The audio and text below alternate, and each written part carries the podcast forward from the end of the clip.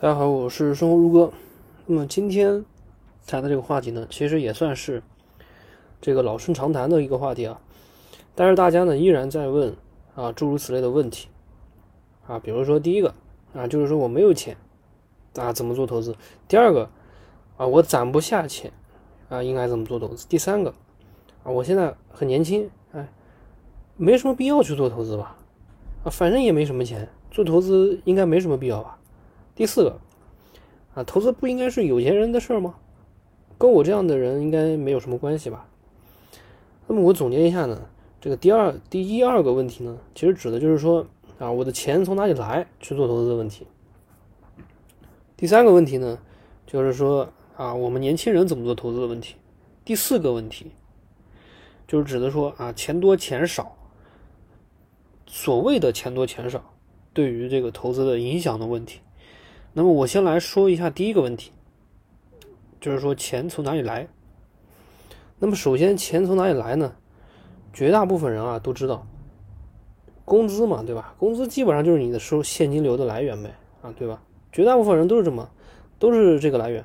所以如果说你不从工资里面来，那我实在想不到你还有什么地方能够提供现金流了。啊，有现金流入还不够，啊，有现金流入还不够。你还得想一想什么？你怎么减少现金流出啊？怎么减少现金流出啊？就是说，你怎么减少消费啊？怎么减少消费？那么我在之前的这个节目里面呢讲过这个问题。其实很多人啊，你跟他说你你去减少消费啊，你去多存钱，他根本做不到的啊，他根本做不到的，根本做不到。他怎么消费，都是月月光，都是月月光啊。所以说，我想起来这个，嗯，《财务自由之路》里面那句话，这个你先做资产的买入，然后呢，剩下的钱，你再去做消费。也就是说，我剩我先我我已经把那个应该嗯投入资产的钱，我已经我已经用掉了啊，对吧？我已经用掉了。那么剩下的钱，你再怎么消费，你最你好歹那个你最该完成的部分，你已经完成了啊。我想这个可能更适合于这个。嗯，人性的弱点啊，也更好起步，也更好起步。比如说，你一个人一个月啊挣一万块钱，对吧？那你先不用想别的，你每个月收到这笔钱的时候，你先去把，比如说百分之二十、百分之三十啊等等，或者这个这个你可以自己定的啊，你就可以自己定的，把这些钱呢拿出来去买一个嗯比较好的标的、好的资产，然后呢，剩下的钱你你说你怎么消费？那就是你的事情了啊，你的事情了。你再怎么花，这样你再怎么花，你就没有那种负罪感了嘛，对吧？没有那种负罪感。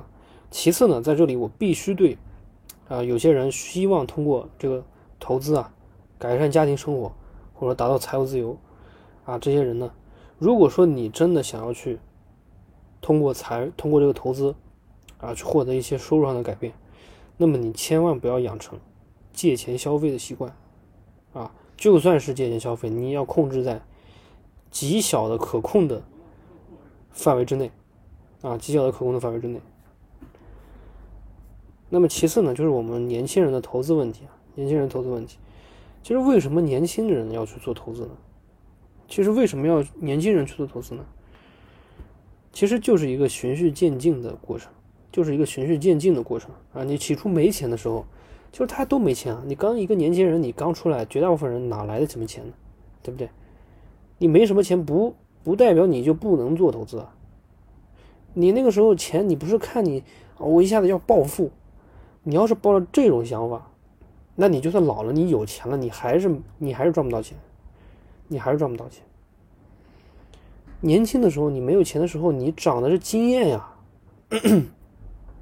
你涨的是你个人的经验，投资的经验嘛，对吧？投的是投资的经验，后面有钱了，你后面有钱了，对吧？经验也有了，那你自然而然带来的就是资产的迅速增值嘛，迅速增长嘛。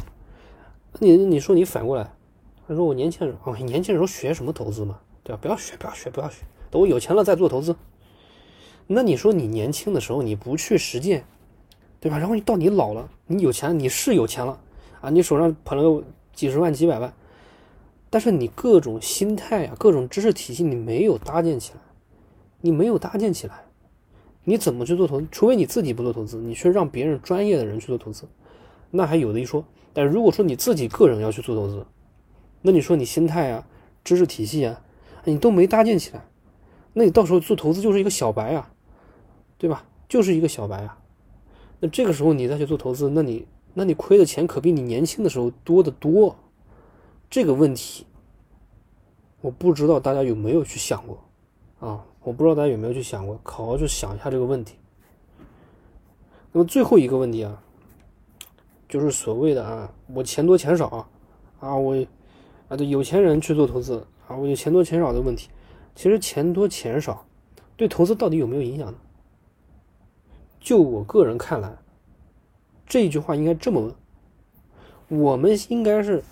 我们应该把自己的收入拿出来一部分去做投资，然后期望它将来能够带给我们更多的回报，还是说啊，我现在就把钱拿出来消费掉，满足满足这个当下的享受？所以这个问题的实质在于什么呢？你想做一个什么样的人啊？你想做一个什么样的人？也就说，我这笔钱，对吧？你每个人每天都面临这么一个选择，对吧？你手上有十块钱。那这十块钱呢？你是去选择去吃个吃个东西，对吧？吃完了就没了，或者说你把这十块钱拿拿过去去买一本书，或者说是去做一做个人的提升，对吧？个人的提升，那么这个东西就是一个选择的问题。这种选择呢，关乎的是个人的价值观问题。你是想做一个长期主义者，还是说？